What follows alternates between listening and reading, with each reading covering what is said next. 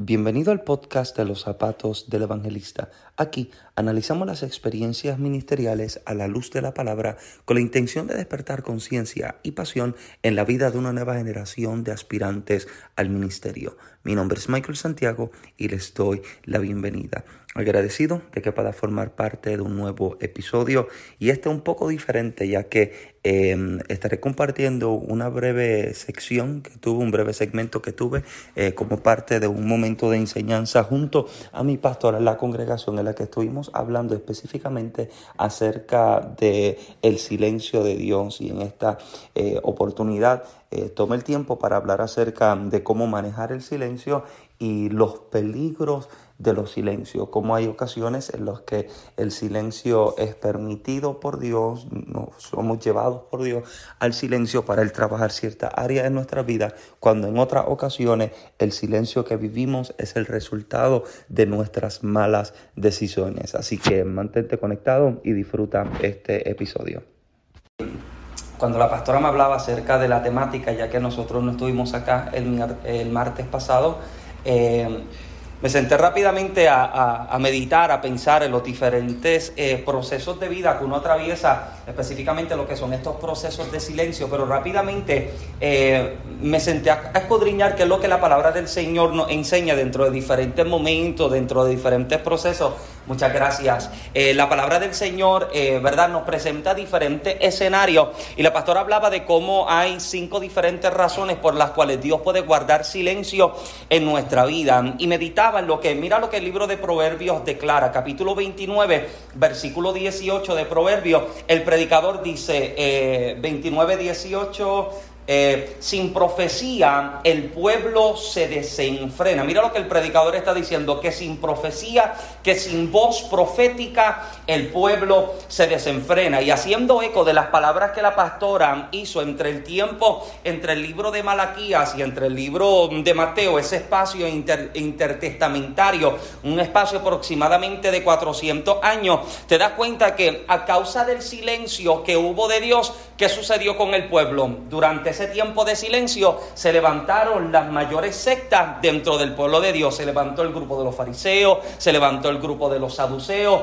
Era este tipo de gente que ahora vinieron a decirnos la palabra de Dios es de tal forma, nuestro estilo de vida debe ser de esta manera. Sin embargo, te das cuenta que cuando Jesús es presentado en el escenario, Jesús llega para establecer la verdad de lo que, de lo que el Padre eh, decía establecerlo, la verdad de lo que la palabra del Señor nos enseña. Ahora, meditando en cuanto al espacio, a los 400 años de silencio, me di cuenta de que hay un gran peligro encerrado en la falta de la voz de Dios en nuestra vida. O sea, hay un peligro grave cuando la voz de Dios está ausente. Eh, te das cuenta de que uno vive el silencio de Dios porque Dios trae el silencio para capacitarnos, para entrenarnos, para enseñarnos algo. Te das cuenta de que Lucas enseña en el capítulo 4 de su evangelio que Jesús fue llevado por el Espíritu al desierto. Mateo también lo relata, sin embargo, Lucas da un detalle fascinante porque Mateo está presentando la tentación. Lucas no da detalles de las tentaciones que Jesús vive en el desierto, a pesar de que Mateo sí, pero cuando lees lo que Lucas declara, Lucas establece que cuando Jesús desciende y sale del desierto, Lucas dice que volvió en el poder del Espíritu. Jesús está 40 días en silencio, 40 días en el desierto, 40 días apartado de toda la sociedad para estar con quién, para estar con Dios. Está en el momento de silencio está en el lugar donde falta, está en el lugar donde posiblemente hay necesidad. Sin embargo, cuando sale de ese lugar, sale en el poder del Espíritu. Por eso es que te das cuenta de que hay una diferencia entre entrar en el silencio permitido por Dios a entrar en el desierto provocado por mí. Hello. Hay una diferencia grave cuando Dios te lleva al desierto o al silencio con la intención de hacer algo en tu vida a que tú mismo permitas que el silencio comience en ti por quizás las consecuencias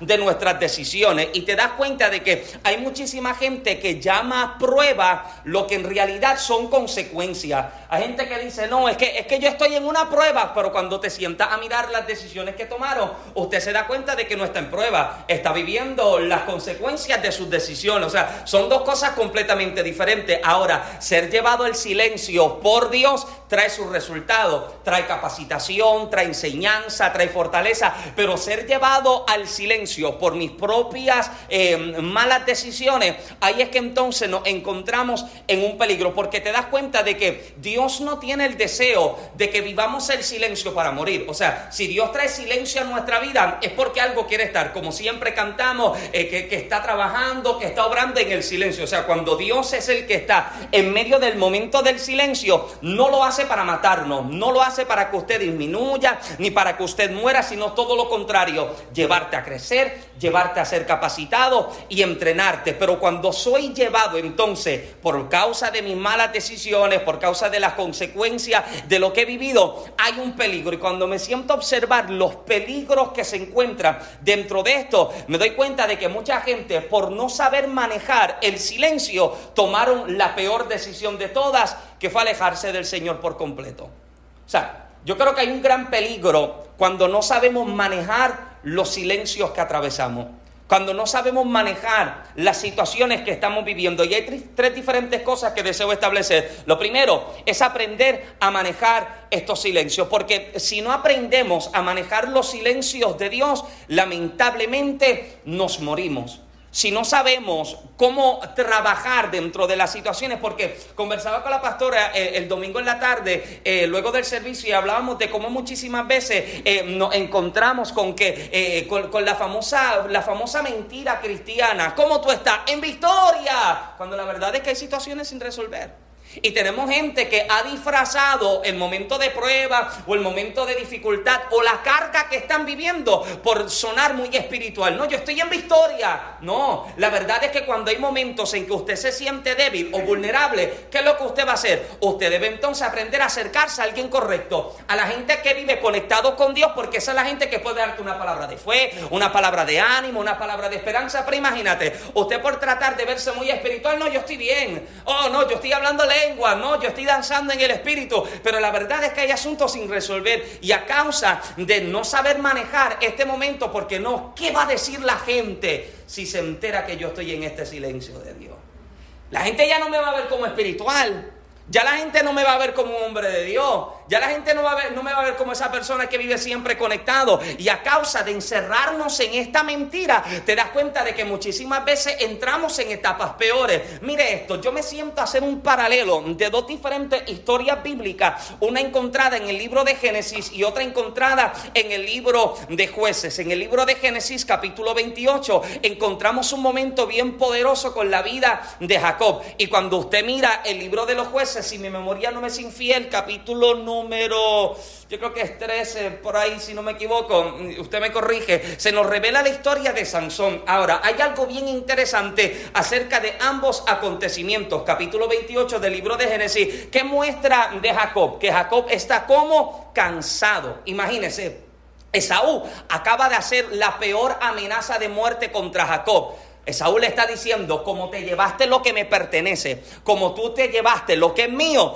Esaú le está diciendo a Jacob, te voy a quitar la vida. Y el libro de Génesis capítulo 28 dice que Jacob, cansado del camino, llegó a un lugar que los cananeos llamaban luz. Los cananeos lo llaman como luz. Jacob le cambia el nombre y lo llama como Betel casa de Dios y puerta del cielo. Mira, mira lo interesante del escenario que se nos presenta aquí, porque en este capítulo 28 muestra un Jacob cansado que dice la palabra que recostando su cabeza sobre una roca, toma la roca, la acomoda como cabecera y recostándose sobre ella se queda dormido. Y en medio del sueño dice que los cielos se les son abiertos, ve una escalera que se extiende desde, desde, el cielo hasta la tierra, ángeles suben, ángeles bajan, pero la gloria está establecida en la cima. Ahora, usted hace un paralelo con la vida de un Sansón. Usted encuentra un Sansón que está como cansado.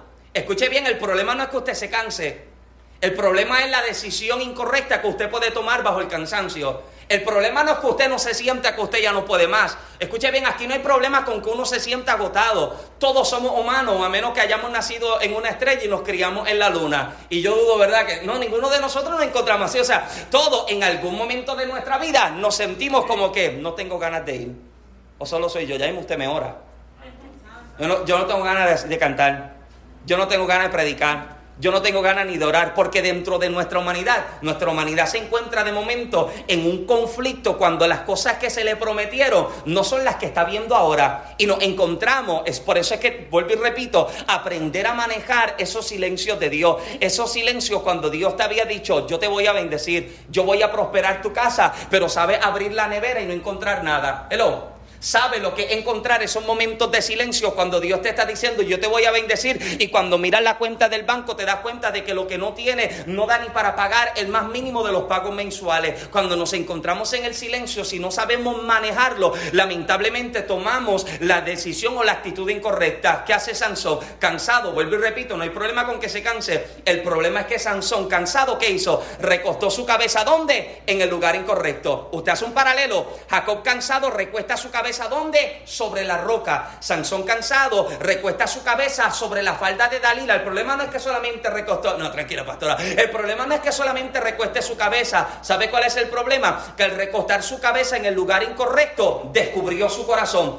reveló cuál era el secreto de su fuerza. Y usted se da cuenta de que en el momento de cansancio, usted debe tener cuidado cuál es el lugar donde usted se va a sentar a descansar. Usted debe tener cuidado con quién usted va a abrir y va a descubrir su corazón. Escuche bien, hay gente que está esperando escuchar lo peor de tu vida para utilizarlo como un arma de doble filo para destruirte. Ah. El cuidado que usted debe tener, porque no, no, todo, no todos sus problemas ni todas sus dificultades, usted se las va a exponer a todo el mundo. Si usted se va a desahogar con alguien, procure desahogarse con alguien que vive con su oído pegado a la boca de Dios, porque te aseguro que no te va a dar un consejo carnal, no te va a dar un consejo que te aleja de Dios, no te va a decir, no muchacho, déjate de esa mujer, porque si, si la cosa así, eso no va bien. Imagínese.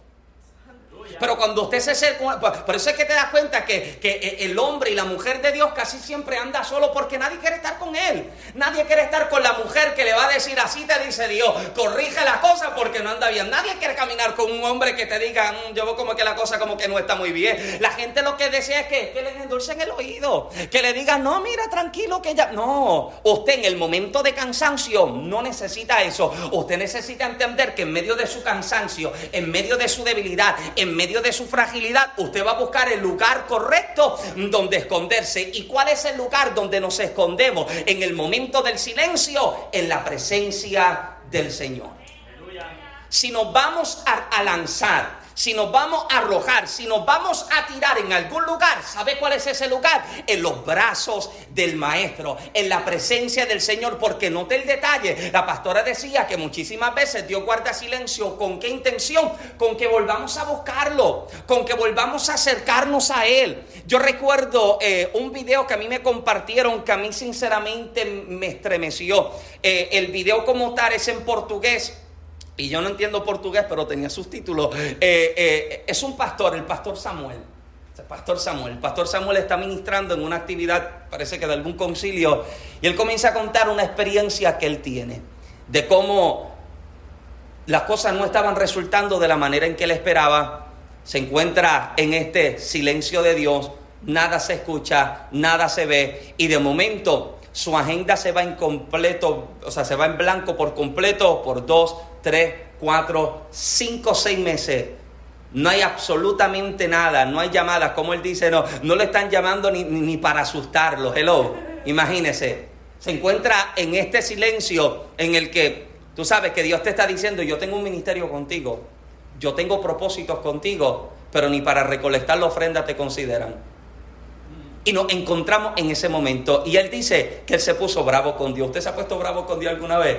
Dios bendiga los espirituales. Yo me he puesto bravo con Dios. Él dice que él se pone bravo con Dios y él se encierra en su habitación. Y mira lo que él dice. Él dice que él pone dos sillas en su habitación, una delante de la otra. Si consigo el video, se lo voy a enviar al grupo de la iglesia. Él pone dos, él pone dos asientos, dos sillas, una frente a la otra. Y él se sienta en una de ellas mirando la otra con sus brazos cruzados. Y él está diciendo, Dios, eh, siéntate aquí porque yo quiero hablar contigo. Él está diciendo a Dios, Señor, siéntate aquí porque tú y yo tenemos que hablar. Él dice que han pasado 15 minutos, 30 minutos, dos horas, cinco horas y nada. Cuando se da cuenta de que nada está sucediendo, él dice, pues olvídate, pues Dios no va a hacer nada. Y cuando se está por levantar, escucha la voz de Dios que le dice, Samuel, el que tiene que hablar contigo soy yo. Siéntate ahí. ¿Alguien está aquí? El que tiene que hablar contigo soy yo.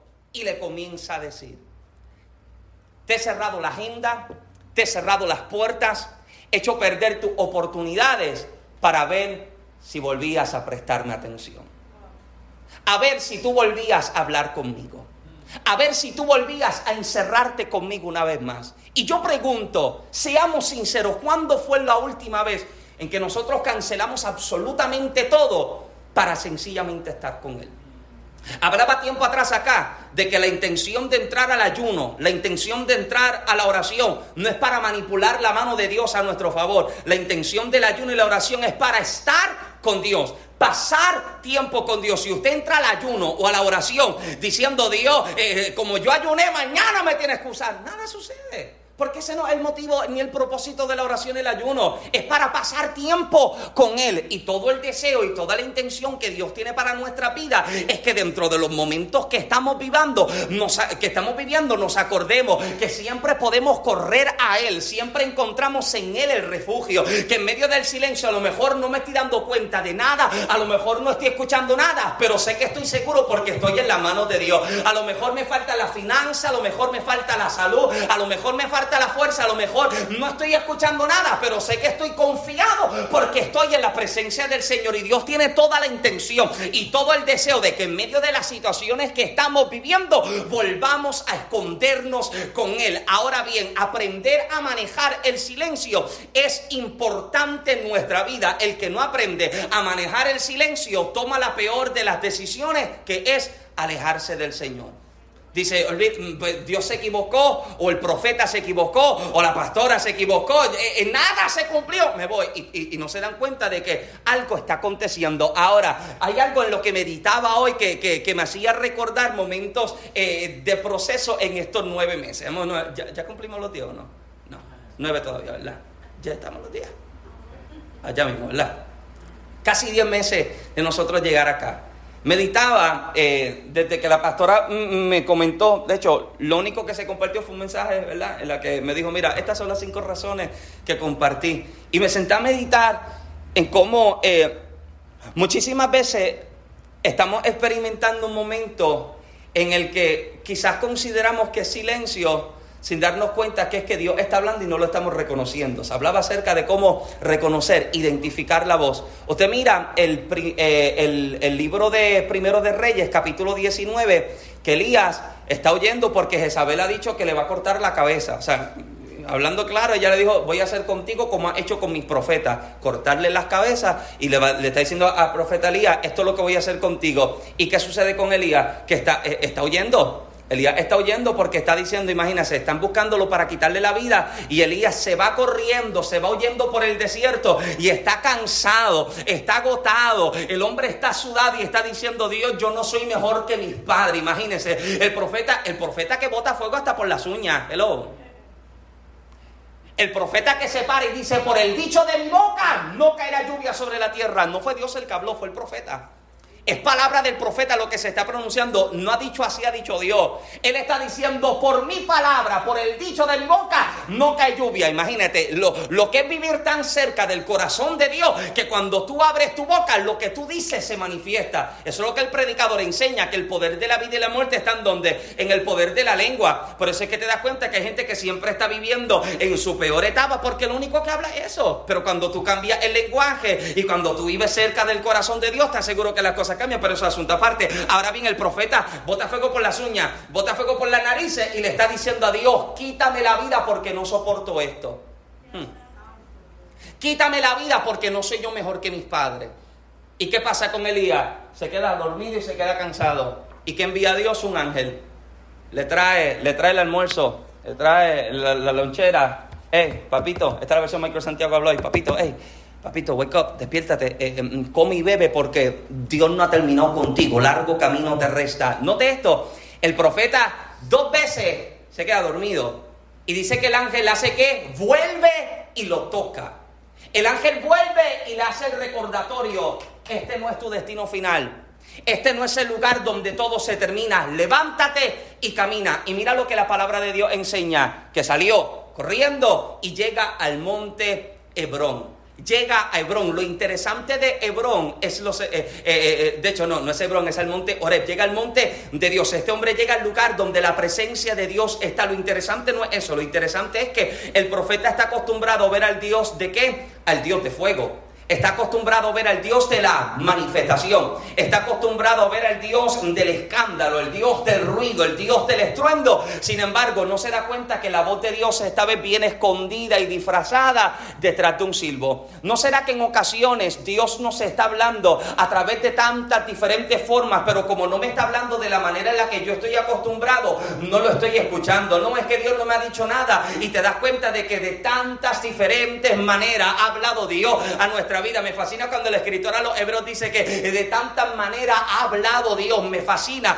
porque muchas veces estamos esperando a que la voz de Dios venga de la, de la boca de un profeta sin darnos cuenta de que la voz de Dios ya está escrita. Eh, fue escrita en tablas, en papiro, fue escrita en piedra. Lo que usted tiene como 66 libros que usted conoce como Biblia es la voz de Dios plasmada y escrita, eh, eh, escrita en tinta. ¿Sabe la cantidad de gente que, de hecho, en esta misma semana, mucha gente comenzó a escribirme y me decía, decía, varón, ¿cómo yo escucho la voz de Dios? Varón, ¿cómo, cómo yo sé que Dios está hablando? ¿Cómo, ¿Cómo yo puedo cultivar? ¿Y sabe cuál es el secreto de todo esto? La gente está esperando a que se le muestre un secreto que, que cuando sea descubierto, ¡wow! La gloria se desata. ¿Sabe cuál es el secreto de esto? El secreto de esto nos lo puede revelar nuestra generación que nos antecedió. Es la generación que te puede decir, yo no conozco mucho de Facebook, pero háblame de orar que yo sé lo que es eso. Yo no conozco mucho del Instagram, pero háblame de ayunar que yo conozco. ¿Hay alguien acá? Mira, una de mis conversaciones con mi abuela, y yo creo que yo he compartido esto antes, pero, pero usted me ama y usted cree que yo se lo repita. Una de mis conversaciones favoritas con mi abuela fue precisamente esa. Yo le estoy tratando de explicar a mi abuela lo que es el wifi. Imagínate. ¿Cómo yo le explico a mi abuela del internet inalámbrico? Ella me preguntaba, ¿pero te lo dan? Y yo decía, no, mamá, eso está suelto, eso está en el aire. Pero ¿y cómo?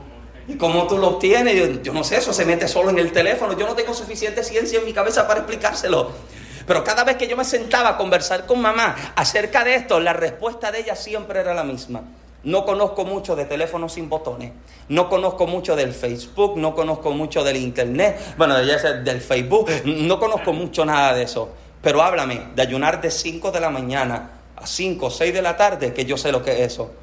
Háblame de vigilar de 6 de la tarde a 6 de la mañana, que eso sí yo lo conozco. Háblame de subir al monte orar, que eso sí yo lo conozco. ¿Alguien está acá? ¿Sabes cuál es el secreto de poder aprender a conocer la voz de Dios? Conocerlo a Él. ¿Y sabes cuándo y dónde Él se nos es revelado? A través de la escritura. Usted quiere conocer al autor, usted pasa tiempo con Él. Por eso es que cuando usted lee la Biblia, usted no se debe quedar solamente en la superficie de las letras que usted encuentra. No, aquí está su corazón revelado. Aquí están sus emociones aquí está su deseo, aquí está su voluntad revelada. La gente dice, no, es que cuando yo leo yo no entiendo. No, pídele a Él que Él te enseñe porque Él sí te da a conocer. Pídele al Espíritu Santo que se siente contigo cuando vayas a leer, que te aseguro que Él te revelará lo que, lo que está escrito, lo que está plasmado. Entonces estamos esperando a que la voz de Dios se nos manifieste de tantas diferentes maneras sin darnos cuenta de que Él está hablando y Él está diciendo, es que aquí tú encuentras la respuesta de la prueba que estás viviendo. Aquí tú encuentras cuál es el método para resistir y persistir en el momento de dificultad. Aquí tú encuentras lo que, lo que sea que tú necesitas para poder avanzar a lo próximo. Entonces, a veces Dios está hablando, pero está hablando de una manera diferente. Ahora, culmino y voy terminando con esto porque solamente la pastora me dijo, no, es una cosita y por encimita. Eh, sígueme, porque este es el último que tengo, este es el último que tengo. A veces no escuchamos la voz de Dios, ¿por qué? Por afán. Hmm. Está hablando Quizás Él está. Y a lo mejor pensamos, no, es que Dios no está hablando. Sí está hablando. Lo que pasa es que estoy tan envuelto en lo que estoy viviendo que no me di cuenta que está hablando. ¿Y sabes quién presenta un escenario tan interesante como esto? Lo presenta, esto lo presenta Lucas capítulo 10. Lucas está diciendo que Jesús está en casa de Marta, de María y de Lázaro. Jesús está en la sala, Jesús está enseñando, Jesús está sentado, está compartiendo la palabra y Marta está haciendo qué? Ocupada en los quehaceres del hogar.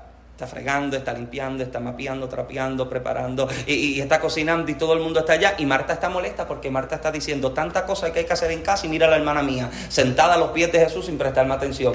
Marta está molesta. Y cuando Marta, Marta no es de las que se queda callada. Marta no disimula cuando está molesta. Hello. No. Marta rápido dice, Jesús, pero tú no le vas a decir nada a esta que no me ayuda. Marta directa. Marta dice, no te preocupes que esta no me dé la mano, no te preocupes que esta, que esta está más que ahí sentada. ¿Y qué le dice a Jesús? Ay, Marta, Marta, afa, afa qué? Afa, nada.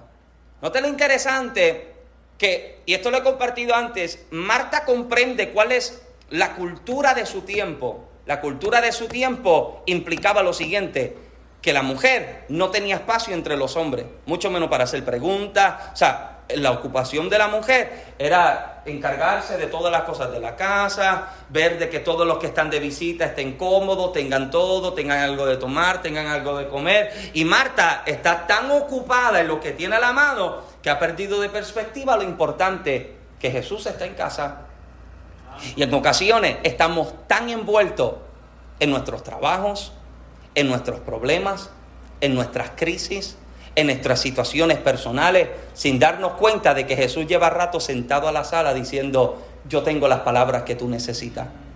Estamos tan envueltos en las situaciones, no es que tengo que terminar aquel cosa, seamos sinceros, nos envolvemos tanto en que tenemos una lista de cosas, de la, eh, y, hoy me toca, Génesis siempre tiene todo bien detallado en el calendario, yo no, yo, yo, bueno, si yo no me anoto las cosas, a mí se me olvida, y Génesis tiene todo bien detallado, usted entra a la oficina en casa, y Génesis tiene el calendario, el martes hace tal cosa, el lunes hace tal cosa, y todos los días están tan detallados que yo, yo, yo lo miro y yo no sé cómo manejarme dentro eh, de, de, ese tipo de diseño, pero te das cuenta de que muchísimas veces nos encontramos de esta manera y tenemos todo tan detallado, tan detallado. Es que luego de terminar esto tengo que llegar a tal lugar y, y, nos envolvemos tanto y el Señor sentado en la sala diciendo, ¿y cuando tú y yo hablamos?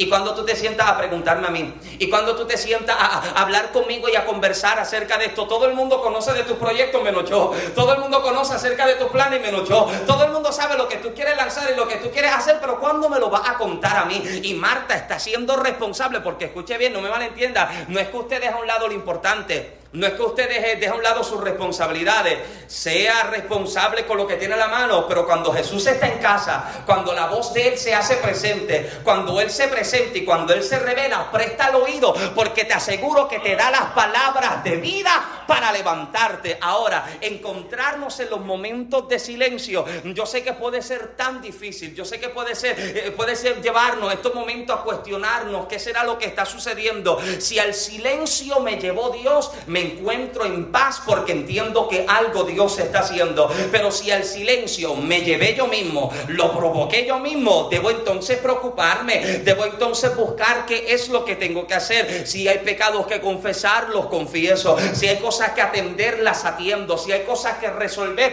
las resuelvo con toda la intención de volverme a comunicarme y a estar escondido con Dios. Y termino con esto, libro de Génesis capítulo número 30, si mi memoria no me es infiel enseña que Dios habla a Jacob, comenzando el capítulo, y Dios le dice a Jacob, vuelve a Betel.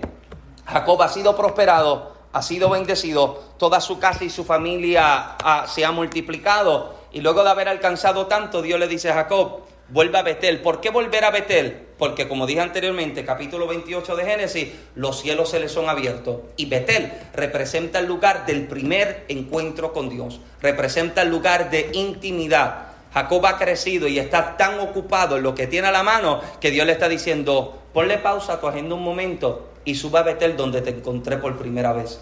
Vuelva al lugar donde, donde me di a conocer a tu vida.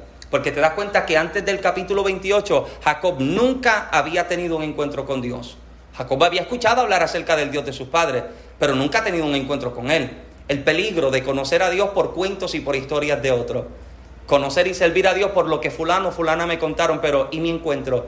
¿Y mi experiencia? Y Dios lleva a Jacob a este momento de dejarle entender, has crecido y te has multiplicado, pero vuelve nuevamente a mi presencia para que mi voz se te sea revelada. Es en Betel donde Jacob vuelve que Dios le declara, de tus lomos saldrán reyes y saldrán naciones. Escondidos en la presencia del Señor siempre encontramos la palabra necesaria para nuestras próximas temporadas. Si no estoy escuchando la voz de Dios, como la pastora ha dicho, debo buscar, debo identificar qué es lo que necesita resolverse, qué necesita atenderse para no encontrarme en el momento de que por falta de la voz de Dios en nuestra vida, quizás termine entrando en errores de los que Dios me quiso y me quiere librar. Así que amado, Dios les bendiga a todos. Pastora con nosotros.